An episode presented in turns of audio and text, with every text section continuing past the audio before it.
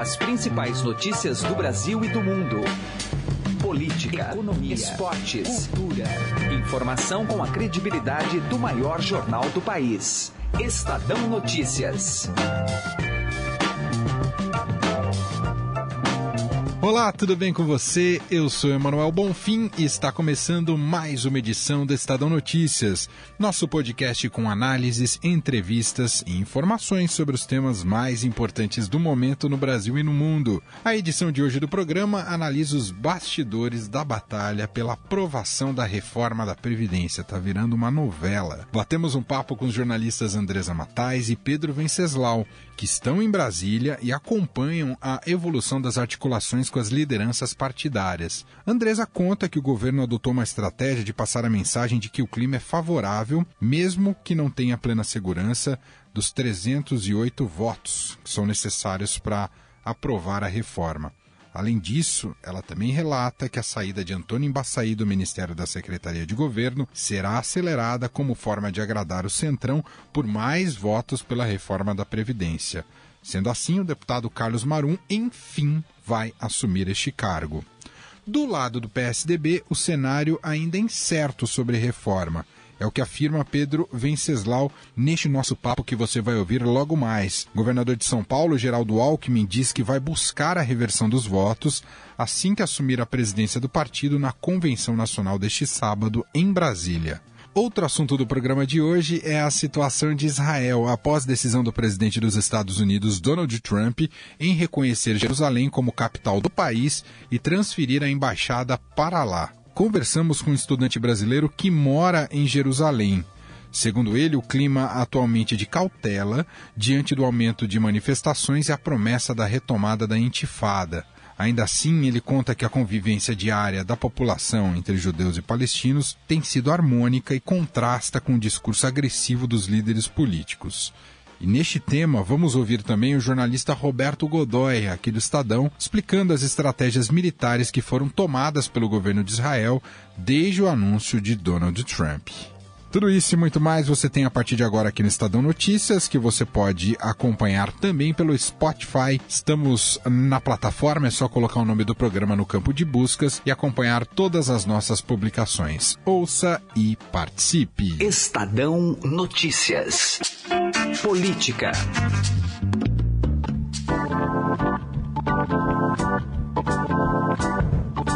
Contato agora com Brasília e hoje em Brasília nós vamos bater um papo com dois jornalistas aqui da casa, tanto a Andresa Matais, que fica sempre em Brasília, quanto Pedro Venceslau, repórter de política, que está em Brasília e daqui a pouco vai explicar por que, que ele está na capital federal. Olá, Andresa, tudo bem com você?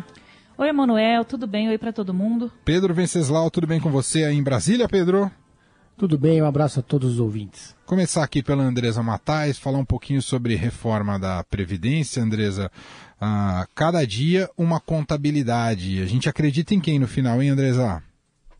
Pois é. Eu acho que essa aí nós vamos descobrir quando abrirem os votos, viu, Emanuel? Porque cada um está dizendo uma coisa. O governo está com uma estratégia de é, tentar virar lá o clima que está no Congresso de já perdeu é, e mudar para o já ganhou. Então, eles estão divulgando que eles falta um pouquinho só de voto, que o clima mudou, que as pessoas estão mais conscientes da necessidade da reforma da Previdência, é, estão focando muito nesse discurso de que a reforma vai combater os privilégios dos servidores públicos porque as pesquisas mostraram ao governo que esse é um discurso que pegou e que eles estão conseguindo apoio é, na sociedade, principalmente entre os servidores da, da iniciativa privada. É, então, é, há uma tentativa de fazer esse movimento. Eles fazem um pouco daquela comparação, Emanuel, que muitos eleitores têm, infelizmente, de que, ah, eu não vou votar em tal candidato porque eu vou perder o meu voto né? Porque na pesquisa ele não está tão bem. Então, é, eles acham que se não mudar esse clima é, do já perdeu, é, alguns deputados podem, é, mesmo que iriam votar a favor da reforma da Previdência, podem votar contra, é, já que vai perder mesmo, então eles não querem é, perder aí essa relação com o eleitorado, né? Que é mais crítico à reforma da Previdência. Então, é muito difícil se falar num placar. É, o último discurso é que o ministro da Secretaria de Governo, Antônio Embaçaí, que é do PSDB, vai deixar o governo entre hoje e amanhã. Isso vai garantir mais aí uns três, quatro votos para a reforma da Previdência. Qualquer voto é importante, viu, Emanuel? É um voto, dois votos, porque vai ser uma decisão é, que vai ficar ali, se passar, vai passar raspando. É, e por que que vai ganhar voto com a saída do Embaçaí? Porque o Centrão quer muito que ele saia e para o lugar dele deve ir o deputado, finalmente, Carlos Marum, que é do PMDB do Mato Grosso do Sul. Então, com a saída dele, reverte em votos para a reforma da Previdência. O governo começou a ganhar apoio de fora da sua base. O PPS vai votar agora no sábado, na, no Diretório Nacional, uma proposta do presidente do partido, Roberto Freire, para que eles votem em bloco a favor da reforma da Previdência. E isso é muito importante, porque o PPS saiu da base de apoio do Temer, foi para uma posição de independência, votou é, pela abertura de processo contra o presidente Michel Temer, então eles não estão alinhados mais ao governo. Então isso pode é, constranger partidos da base que não estão é, nessa posição de fechar a questão, né, que é votar em bloco a favor da reforma. Conectando esse assunto com a cobertura do Pedro Venceslau, Pedro, se sábado, né, com a confirmação do Alckmin se tornando presidente do PSDB no sábado, segunda-feira o governo pode comemorar apoio maciço do PSDB pela reforma da Previdência? Não sei se vai dar tempo. A promessa do Alckmin para o presidente Temer e para o PMDB é de tentar virar votos, coisa que ele não fez até o momento. O Alckmin tem feito discursos públicos defendendo a reforma da Previdência, dizendo que o partido tem que votar pela reforma. Chegou a dizer isso na reunião da bancada ontem, aqui em Brasília, mas na prática ainda não trabalhou para conseguir é, unificar o PSDB em torno dessa proposta. Por isso ele tá, tem sido muito cobrado. O Alckmin tem dito que ele espera primeiro assumir a presidência do partido, que vai acontecer sábado de manhã aqui em Brasília, e a sua primeira missão à frente da legenda vai ser justamente essa: virar os votos do partido, ligar para todo mundo e exercer o seu poder de líder, líder partidário. Muito bem, Pedro Venceslau e Andresa Matais, direto de Brasília, lá da nossa sucursal, destacando alguns dos assuntos importantes políticos aqui em nosso podcast. Obrigado, Emanuel, diga, Andresa. Acho que é importante colocar que essa convenção do PSDB, ela é importantíssima para o partido. O partido está vindo aí de uma crise muito grande por conta da situação do senador Aécio Neves e depois porque o partido é, apoiou o governo do presidente Michel Temer. Dá para fazer uma comparação com o auge da crise do PT, lá do mensalão, em que o PT precisou se reunir, se reorganizar é, para sobreviver como partido. Então, essa convenção, ela não é mais uma na história do PSDB, ela é a convenção é, e muito provavelmente é, o espaço que o governador Geraldo Alckmin, que vai ser eleito presidente do partido, vai ocupar, vai tirar espaço de outros figurões da sigla. Então vai deixar ali é, muita gente aborrecida. Então ela vai gerar ali é, um chororô que a gente vai ver isso é, dali para frente, como é que o partido vai conseguir é, lidar, porque a, a ideia de botar o Alckmin era unificar a legenda, mas não é isso que vai acontecer. E só para concluir, a saída do Aécio Neves será melancólica, é isso, gente? Ele não está certo ainda, ele, ainda não decidiu se vai ou não vai participar da convenção e se participar, como será essa participação, se ele vem, volta discretamente e vai embora. É muito pouco, pouco provável que ele faça algum discurso no evento, porque isso todo mundo quer evitar, aquela foto do Aécio levantando o braço do Geraldo Alckmin. Muito bem, Pedro Venceslau, Andresa Matais, os dois direto de Brasília aqui, luxuosamente participando do podcast. Obrigado, viu, gente? Valeu. Tchau, um abração. Estadão Notícias. Direto ao assunto. Com José Neumann e Pinto.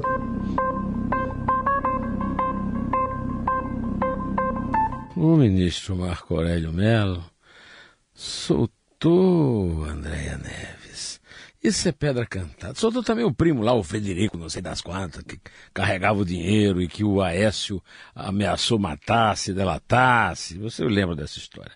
E soltou o André. Você vai dizer, ah, André é peixe pequeno, é irmã do cara.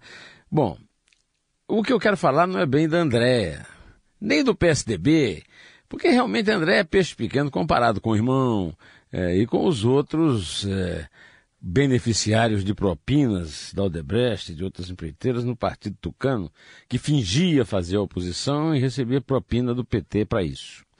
Pois então, mas o que acontece é que lá no Supremo há uma propensão a soltar.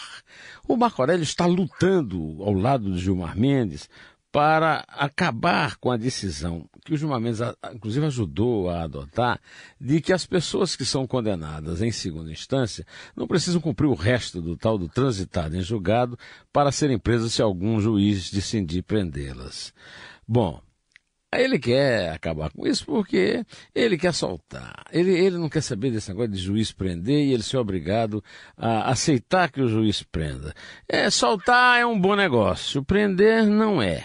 Agora, é exatamente o contrário do que a sociedade brasileira quer. Só que eles já têm maioria, e aí até aí eu tenho que até elogiar a, a Carmen Lúcia, que tem mantido a palavra de que foi decidido, foi decidido apertado, mas está decidido e que não vai votar de novo. Espero que ela mantenha isso até o fim porque é uma vergonha. E se você quer saber quem é o Marco Aurélio Melo, saiba que ele soltou Andréa Neves. Você acha que existe alguma coisa muito importante em, garantir a liberdade de Andréa, de Aécio, desses tucanos todos? Pelo amor de Deus, né? Precisa ser muito ingênuo para acreditar nisso. Já Neumann Pinto, direto ao assunto. Estadão Notícias. Destaques internacionais.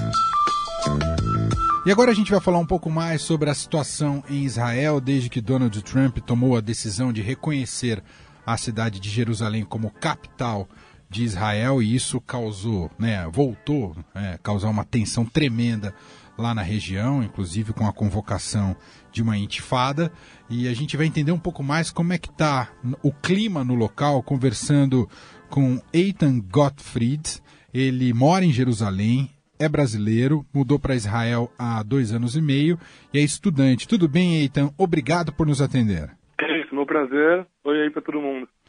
Eitan, bom, desde que a decisão foi tomada pelo presidente norte-americano Donald Trump, como é que ficou, você que mora em Jerusalém, como é que ficou a situação por aí? O que, que você pode relatar para a gente?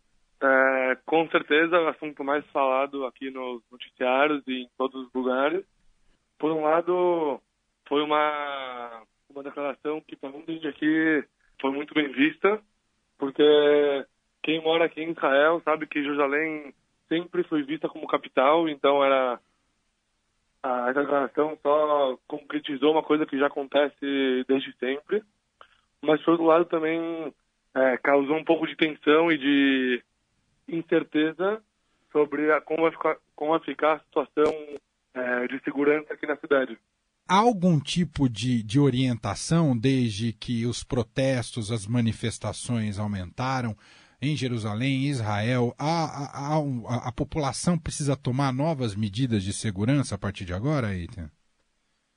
É, não tem nenhuma é, indicação assim passada para a população. O exército, eu sei porque eu tenho amigos no exército, aumentaram um pouco sua, sua, seu alerta, mas a população já está acostumada com, com esse tipo de choque um pouquinho. Então, todo mundo toma suas previdências, ah, tipo, normais, assim. Agora, o, o, cenário que se coloca a partir de agora, muito até pela reação da comunidade global, se coloca um cenário de que isso sepultaria de vez a possibilidade de um processo de paz na região. Uh, você concorda um pouco com essa avaliação, conversando com as pessoas? O que se entende a partir dessa decisão do Trump? Eu acho que, primeiro de tudo, a decisão do Trump não tem muito a ver com o que acontece aqui.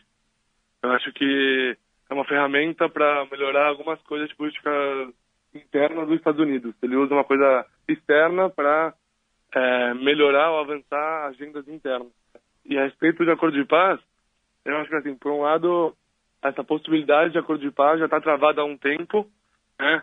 É, por culpa do próprio governo israelense e também por muita culpa também do, do próprio governo da, da autoridade palestina que é, dificulta muito os processos de paz. Mas, por outro lado, assim, falando alguém que mora em Jerusalém, é, a maioria absoluta das pessoas aqui é, adorariam e buscam viver com tranquilidade, com paz. É, às vezes a gente fala muito de política assim muito grande, esquece de ver um pouquinho as pessoas normais do dia a dia, que só querem viver tranquilas, em paz, e tanto árabes como judias. É, e é importante você dizer isso, né, Eitan, que em Jerusalém já há uma convivência né, de, de povos diferentes, de origens e crenças diferentes, que já ocorre no dia a dia e é a característica da cidade, não é, Eitan? Não, com certeza absoluta. Eu estudo na faculdade, na Universidade Hebraica de Jerusalém. Tenho amigos árabes, palestinos que moram é, em Jerusalém é, Oriental. Eu acabei agora, acabei de voltar. Eu treino futebol em um time de um colégio do quarto ao sexto ano. Acabei de voltar no torneio que a gente jogou contra times árabes e foi super legal ver como também o futebol une as diferentes populações da cidade. É, foi super legal, foi super tranquilo. Então, no mesmo dia que estava todo mundo, todas as notícias falando sobre é, os possíveis conflitos, eu estava jogando futebol com árabes e judeus juntos. Tipo, isso me encheu de esperança, assim. A gente pode uh, entender que parte de uma reação mais violenta está é, vinculado, é, na maior parte dos casos, a grupos radicais, é, eles que acabam tomando essa, esse protagonismo violento, Eitan, do que até mesmo o desejo da população nem sempre é esse? Não, com certeza. E isso é, é dos dois lados, assim. É, com certeza, é, a, a reação não é só por causa é, da, da declaração, toda reação mais violenta também vem embutida de incitação de líderes é, radicais dos dois lados. Então, quando teve a declaração do, do Trump agora, não foi a população que começou a sair da rua e se revoltar.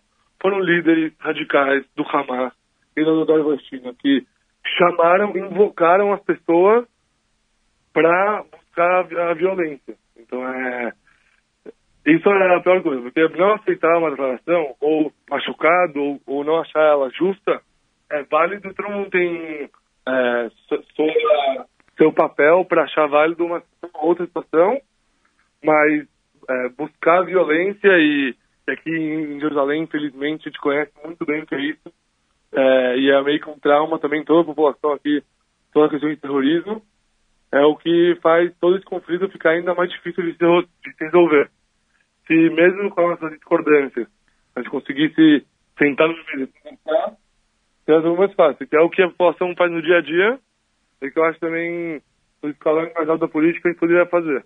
Só que isso exige um compromisso de não excitação e de repúdio à violência dos dois lados. Sem dúvida e... nenhuma. Exige...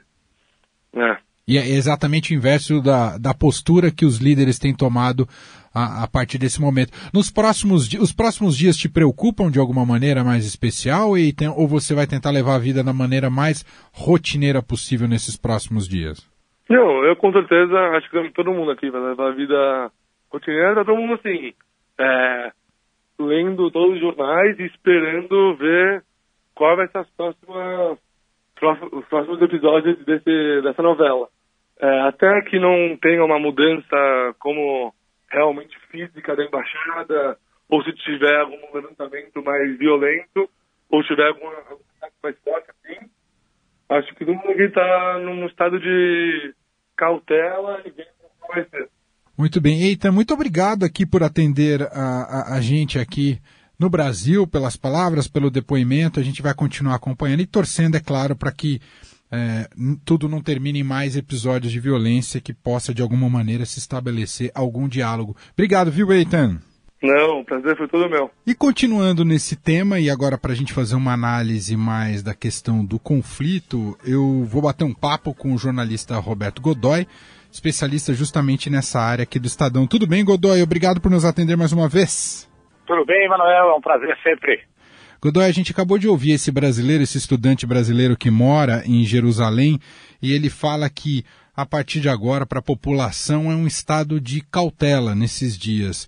Eu queria te ouvir, Godoy, é, do ponto de vista militar.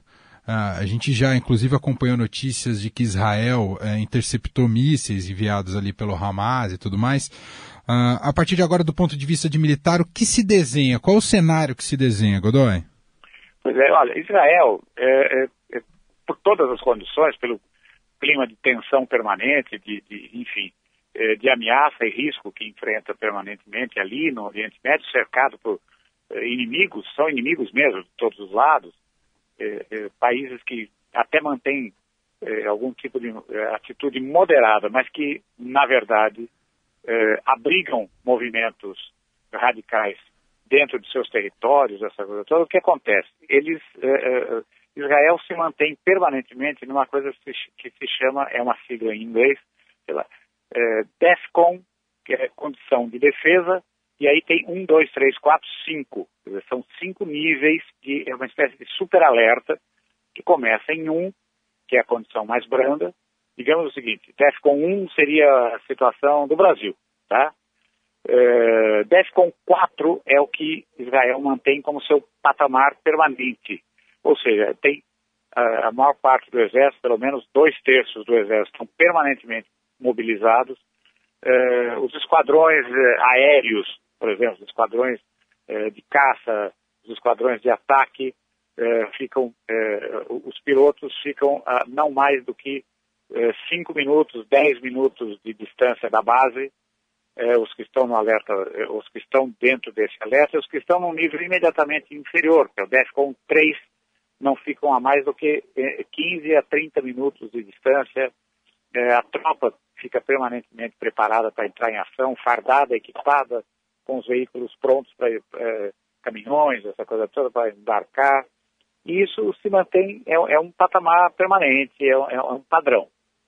Nesse, nesse, momento, com essa situação muito mais é, tensa, é, enfim, com a possibilidade de um atentado, é o que está passando pela cabeça de todo mundo, minha, sua, de todas as pessoas que estão acompanhando esse negócio, o que deve ter crescido, com certeza, não, o que com certeza cresceu, as estruturas antiterror, que são militares e são paramilitares, ou seja, seria mais ou menos como a nossa polícia militar aqui, né?